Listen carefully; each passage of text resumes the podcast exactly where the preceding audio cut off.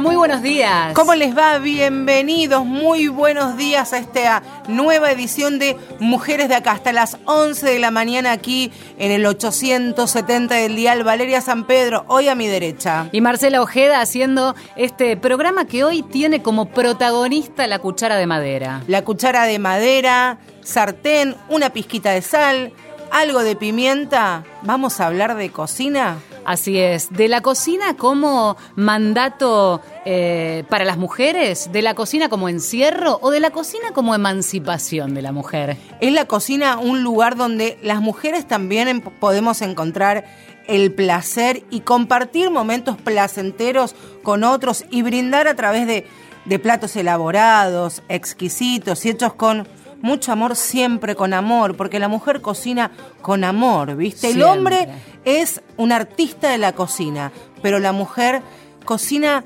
como para los chicos, ¿viste? Claro, porque somos buenas, porque tenemos una sensibilidad especial. Bueno, no, señores, nada que ver, estamos hartas del cucharón y si lo hacemos es porque tenemos ganas. A mí me pasó, en un rato te lo cuento, de enamorarme de la cocina entrada en edades ya. O sea, al principio... A mí no me estaría llegando ni en las edades, no. nada. Yo era la del tomate podrido en la heladera y de repente me convertí en la sopa gourmet. En un ratito les doy mi receta que es un manjar por gusto, por placer y por decisión propia, no por mandato hogareño. Y ahí me sentí mucho mejor. Bueno, de eso vamos a estar hablando. Eh, se pueden comunicar. Arroba mujeres870 es nuestro Twitter y si no, mujeres870 arroba gmail.com desde distintos lugares del país. Nos acercan las recetas, intercambiamos experiencias y todo eso que solemos hacer cada domingo. Algunas preguntas que nos hemos eh, hecho durante el transcurso de la semana con Valeria tenía que ver precisamente Sí, por ejemplo, una de las preguntas que nos hacíamos es, ¿es el mundo gastronómico, profesionalmente hablando, machista? Porque uno dice, en la vida cotidiana, en la doméstica, el lugar históricamente designado para las mujeres ha sido la cocina. Pero ¿qué pasa en los restaurantes de 3, 4, 5 estrellas? ¿Son mayoría chef varones o mujeres? Decimos chef quienes comandan a los cocineros, ¿no? Se sorprenderían en saber que la mayoría son varones. Claro, inversamente proporcional a esto que decíamos, ¿no? A ese prejuicio que asocia la mujer con la cocina, pero en el ámbito doméstico. Cuando nos vamos a lo industrial, quizás allí aparezca más presencia de varones. Pero bueno, eh, pensábamos en esto y la referencia ineludible es Doña Petrona, esta señora santiagueña que fue y acaso sigue siendo la número uno, autora de uno de los mayores bestsellers de la Argentina, con una venta de más de 3 millones de ejemplares de su libro. Y eh, la realidad es esa, ¿no? Se sigue reeditando, de hecho. Sí, se sigue reeditando y tiene varias particularidades. Doña Petrona, como nos ha atravesado, te guste o no la comida, porque hoy, en 2016, si cocinas algo, te dicen, no te hagas la doña Petrona, que no te va a salir. Hay que decir que en la Argentina, la primera edición se hizo allá por 1934, ya lleva más de 100 ediciones y se vendió tanto como la Biblia y el Martín Fierro. Tengan en cuenta que Doña Petrona, eh, Petrona C, Petrona Carrizo de Gandulfo, fue la primera mujer que cocinó en vivo en la televisión argentina. Al aire daba su número de teléfono particular y las mujeres, las televidentes, la llamaban por teléfono para pedirle algún consejo de alguna receta que se les había pasado cuando estaba el programa al aire. Y no confundir cocinera con ecónoma. Ojo, que fue toda una definición, de hecho, que eh, se acuñó en la Argentina, en Uruguay y no mucho más. Pero vamos a hablar con una especialista en Doña Petrona. Le van a escuchar un acento extranjero, pero sí, una extranjera, Rebeca Pait, historiadora, autora del libro La mesa está servida, biógrafa de Doña Petrona, podríamos decir. Especialista en la argentinidad y en nuestra economía y cómo nos hemos acostumbrado a o desarrollado en los últimos años. Rebeca, buen día aquí en este domingo desde Argentina. Gracias por estos minutos. ¿Cómo te va? Todo bien, buenos días. Allí estábamos revisando un trabajo que a nosotras las argentinas eh, y, en este puntual trabajo que estamos haciendo hoy, hablando de cocina y de mujeres, es fundamental porque hiciste un análisis, una investigación que de alguna manera contempla eso, ¿no? Eh, la cultura de la Argentina atravesada y mirada en cuanto a las mujeres a través de la cocina. ¿Con qué te encontraste? Sí, exactamente. Bueno, que hay una historia larga y fascinante y que doña Petrona uh, se estableció en el centro de ese mundo, ¿no? Como el, la figura pública que representaba la idea de la domesticidad femenina.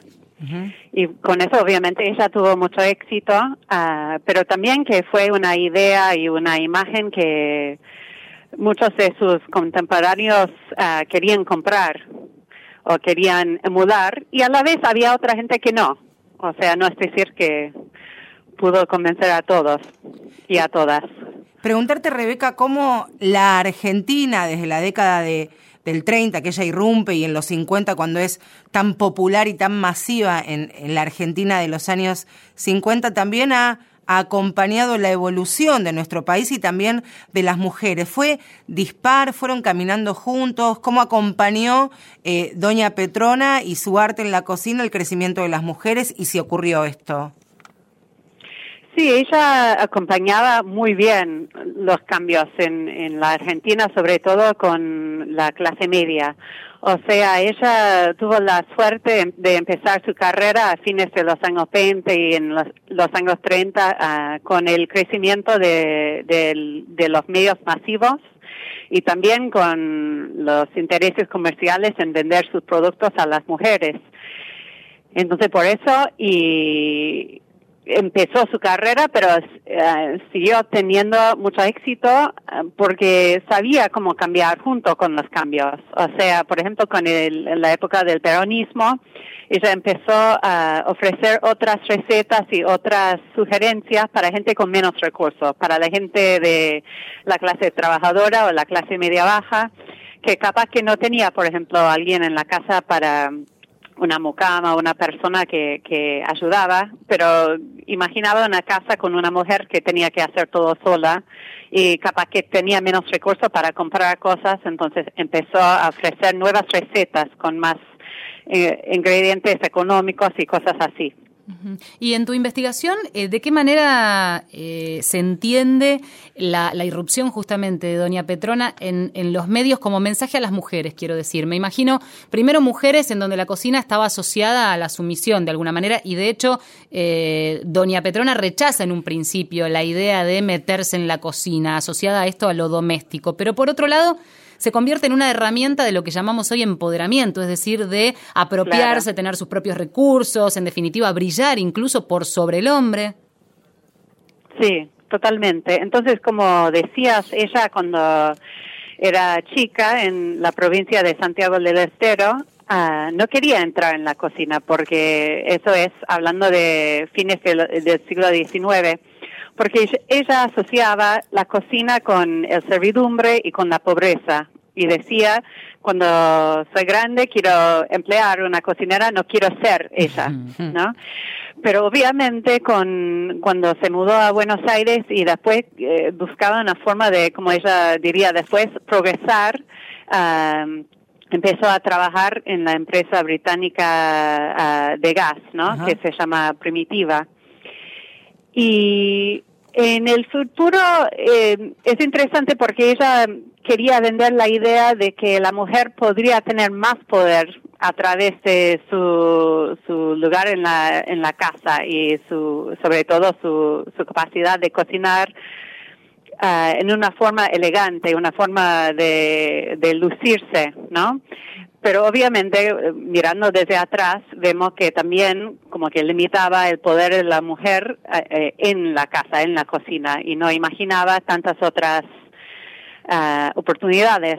Pero también al final de su carrera empezó a reconocer, por ejemplo, en los años 60, 70 y 80, que había muchas mujeres de la clase media que ahora buscaban carreras y más educación y que en ese momento ella empieza, por ejemplo, en ofrecer recetas más rápidas. Y a la vez, como decía antes, era, era como todavía la idea, la expectativa es que la mujer tiene que quedarse en la cocina, tiene que saber cómo cocinar algo. Claro, y eso era más conservador, sin dudas. Pero bueno, era otra época también, ¿no? Eh, eso, ¿Eso se fue modificando con el correr de los años? ¿Cómo lo, vos que analizaste este, todo un periodo más amplio de tiempo? Sí, se fue modificando eh, de una forma importante. Vemos, por ejemplo, el, el, cambio de la idea de que eh, en los años 80 en adelante, de que las mujeres tienen papeles muy importantes afuera del hogar.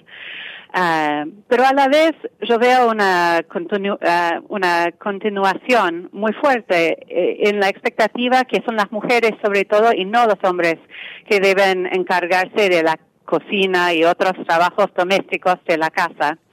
Entonces, eso para mí, aún que ahora si bien hay más hombres que, que cocinan o le gustan cocinar, que vemos no solamente en la cocina, pero también en la limpieza y el cuidado de los chicos y todo eso, que sigue siendo sobre todo uh, un trabajo femenino.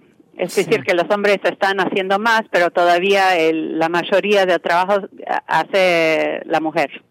Preguntarte, Rebeca, algo que Valeria y yo más o menos tenemos la misma edad, promediamos los, los 40 años, y recién comentaba con Valeria que al lado de Doña Petrona y durante mucho tiempo la compañía de su asistente, su compañera, bueno, no era compañera sí. porque no eran pares, allí había una cuestión de, de, de sí, de asistente, la figura de, de Juanita, de poder.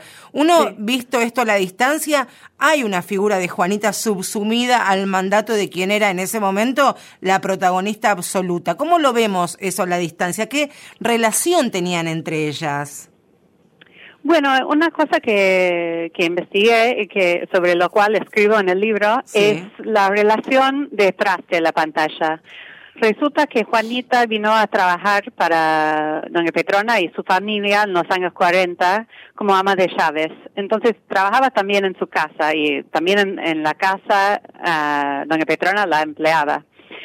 A la vez, uh, eh, la, la, mayoría de la gente conoce la relación por haberlas mirada en la televisión. Y, y, la imagen que cuando hice muchas entrevistas orales, mucha gente me decía eso de que doña Petrona era muy mandona y que Juanita parecía, pareciera como muy subsimida, como sí. decías a la vez como que uh, cuando hablé con la, los parientes tanto de Juanita como de Doña Petrona me di, me contaron otra historia más compleja o a sea ver. no es decir que no había una relación de poder entre las dos pero también había un vínculo bastante cercano las dos, por ejemplo, iban de compras juntos, iban a la peluquería juntas, uh, pasaban muchas horas en la casa al final de la, la vida de Doña Petrona juntas también. Y había una cercanía muy importante. A la vez, eh, una cosa muy interesante fue que la familia de Juanita me decía que, que ella estaba muy agradecida por la oportunidad de tener una carrera a Doña Petrona. Uh -huh. O sea que ella reconocía que no hubiera sido uh, famosa ni exitosa sin, sin uh, esa relación con Doña Petrona. Y que ella estaba realmente orgullosa de su propia carrera y también uh, agradecida a Doña Petrona. Está muy interesante. Rebeca, te agradecemos mucho este contacto en la mañana de Mujeres de Acá por Radio Nacional. Eh, recomendamos el libro, el libro, Claro que sí. sí. Este, la mesa está servida, no para las generaciones que nos antecedieron, sino también para las que estamos transitando esta Argentina el 2016 y también para entender un poco más lo, lo que se vivió y lo que estamos hoy transitando. Rebeca, gracias por estos minutos aquí en Radio Nacional desde la Argentina. Un abrazo. Bueno, muchas gracias a ustedes. Un abrazo. Gracias a vos. Pensaba en esta doña Petrona que después se volvió un poco conservadora con los años, con, con la modificación de esta, este rol de la mujer, ¿no? Que uh -huh. en definitiva seguía asociado dentro de la casa y ella fogoneaba un poco esta idea de familia y demás, pero que arranca su historia casi fugándose a los 16, 16 años, este, huyendo del mandato de un marido asignado por la familia, 1900, siendo concubina, claro. eh, rompió todos los Santiago moldes. del. Por eso. Mirá, provincias Entonces, conservadoras y las había, las es, lo es hoy, imaginémonos en, en la década de, del 30, 16 años, concubina. Por eso. Con lo que significa ser concubina, te diría, hasta no hace más de 20 años, imagínate 50. Y un libro que se sigue reeditando, probablemente con algunos huevos menos. En un ratito vamos a hablar de recetas. El colesterol, claro. Ahora lo, lo light este, y Manda. lo dietético, como se decía en los 80. Señores, esto es Mujeres de Acá. ¿Qué música ha seleccionado Valeria San Pedro para amenizar este domingo? Mientras algunos, ojo, pueden estar pensando ya que cocinan los varones. Claro, escúchame, se acerca el mediodía. Hoy, Mm. querido, cocinas vos. Cuentan que en Oaxaca se toma el mezcal con café. Cuentan que en Oaxaca se toma el mezcal con café. Dicen que la hierba le cura la mala fe. Dicen que la hierba le cura la mala fe.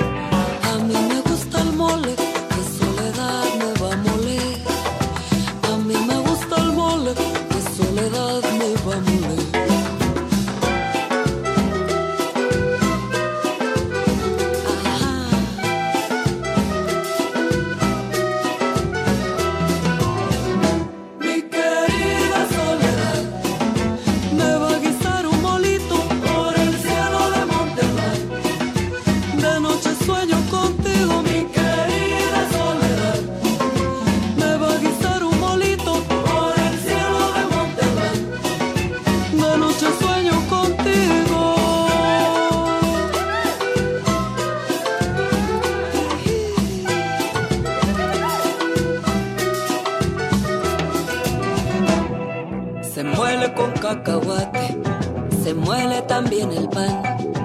Se muele la almendra seca, se muele el chile y también la sal.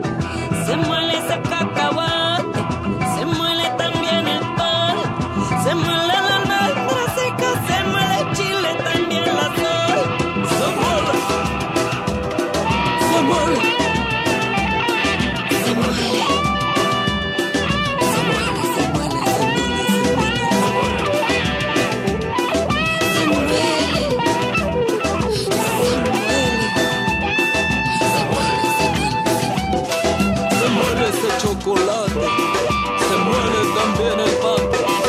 Se muele la almendra seca, se muele el chile también la sal.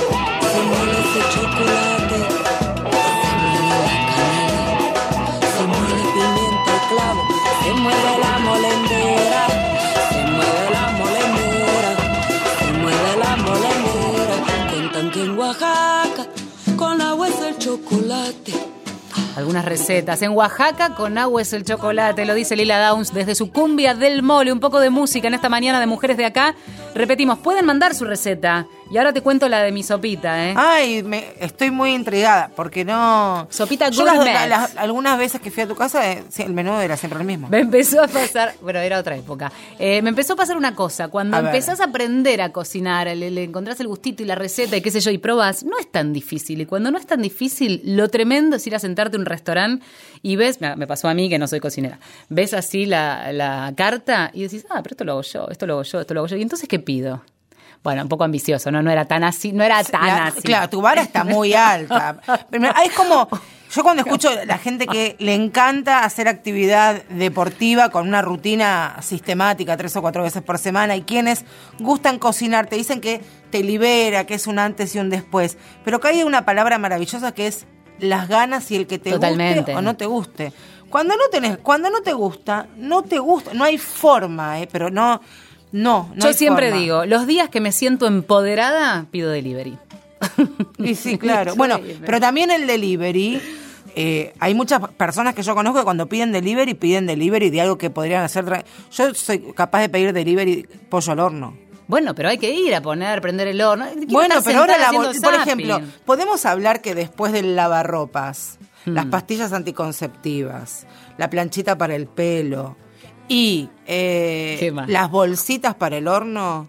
Javier, las bolsitas para el horno, que podés poner pollo, carne o lo Claro. que quieras, con morroncito, papita, calabaza.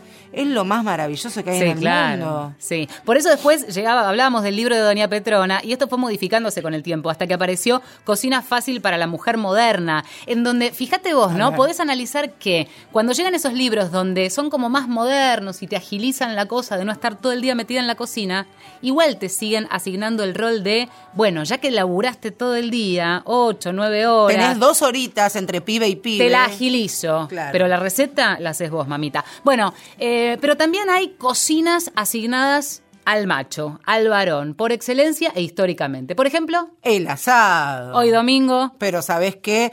Aparte, tienen toda la, la ceremonia y la religiosidad Oh. de prender el fuego, si es con carbón, si es con leña, si es con carbón en, en bolsa de plástico, en bolsa de madera, cómo se hace. Bueno, ¿qué pasa si te invitan hoy, este domingo, a comer asado y ella es una asadora y te hace un asado maravilloso? Y ahí nos debatimos otra vez entre decir es el día mío de descanso o también ocupo este lugar porque puedo. La mujer todavía tiene esa cosa de querer demostrar que puede. Y porque me gusta y porque se me canta. Y Hoy hay muchas, y hay cada vez más. Y consultamos a las asadoras argentinas. En realidad es Sandra, eh, la que armó una comunidad de Facebook que ya tiene, atenti, 17 mil seguidoras, Wow. seguidores.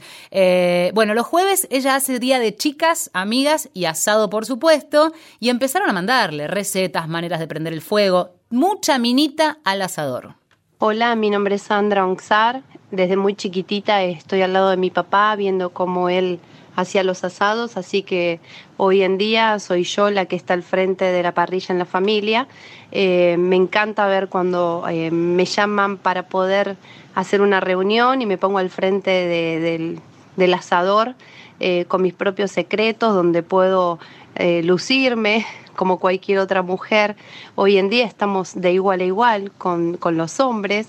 Eh, quedan totalmente asombrados, así que me encanta eso. Compartir también con el resto de las chicas que pueden hacer un asado, diferentes eh, ideas, así que me gusta muchísimo. Eh, las invito a todas esas mujeres que hoy por hoy también se animan a estar enfrente de una parrilla y este domingo no duden en hacer un asado, eh, formar parte de lo que es la comunidad de mujeres que saben hacer asados bien argentinos. Eh, las invito, les mando un beso a todos, muchas gracias. Ahí está. ¿Hiciste asado alguna Invitación vez? hecha. No, no. Vaga. No, no, no es una cuestión de no me gusta, como los mejores asados hechos por la rama masculina de mi familia. Eh, mi mamá hace asado cuando va a ver a los nietos. Yo no he tenido el placer de... Viste que los nietos hacen milagros. ¿no? Claro. Bueno, te tiro una receta cortita, puede entrar la, la, la so- la sopa de San Pedro. Bueno, muy fácil. Agarran la calabaza, cortan rodajitas como les guste, en cuadrado, no, no importa. Lo importante es le, le metes un cubito, un caldito, como para que empiece a tener ya un, un poco de sabor. Hierven el, el zapallo. Le pones en la mitad de la cocción, eso pinchás cuando está, cuando está listo, un pedacito de jengibre o dos. Chiquitito. Dos le pongo yo, que esté picante la cosa. Bueno, termina todo eso, sacás este, los, los pedacitos de calabaza, los pones a la licuadora, así nomás, rápido. Un pedacito de jengibre también lo hago así a la licuadora, con el caldo que más o menos veas para que tampoco te quede un puré de zapallo. Entiendo. Pimienta, queso en hebras. Muy picadito, muy picantoso. No, No, divino. ¿Sí? Divino. Le pones unas hebras arriba, le puedes poner una cucharadita de queso crema, la revolves así y unos croutons. Y te invito a comer este de señora, es un pedazo de pan del día Tostado, anterior. pero rayadito así con ajito. Escúchame, consulta, porque también es un debate. Bueno, como basta, algunos no soy cocinera, soy feminista. No, bueno, Dale, que. dale, ahí está. Pero lo que te digo es, ¿es eso la cena o es el tentempié y después viene el plato principal? No, después viene algo más, pero si no eso con una ensalada, qué sé yo, mil cosas. Después te doy más recetas. Muy Por ahora bien, esta. estoy sorprendida con ¿Viste? sopa by San Pedro. Soy una caja de sorpresas. Mujeres de acá. Por Nacional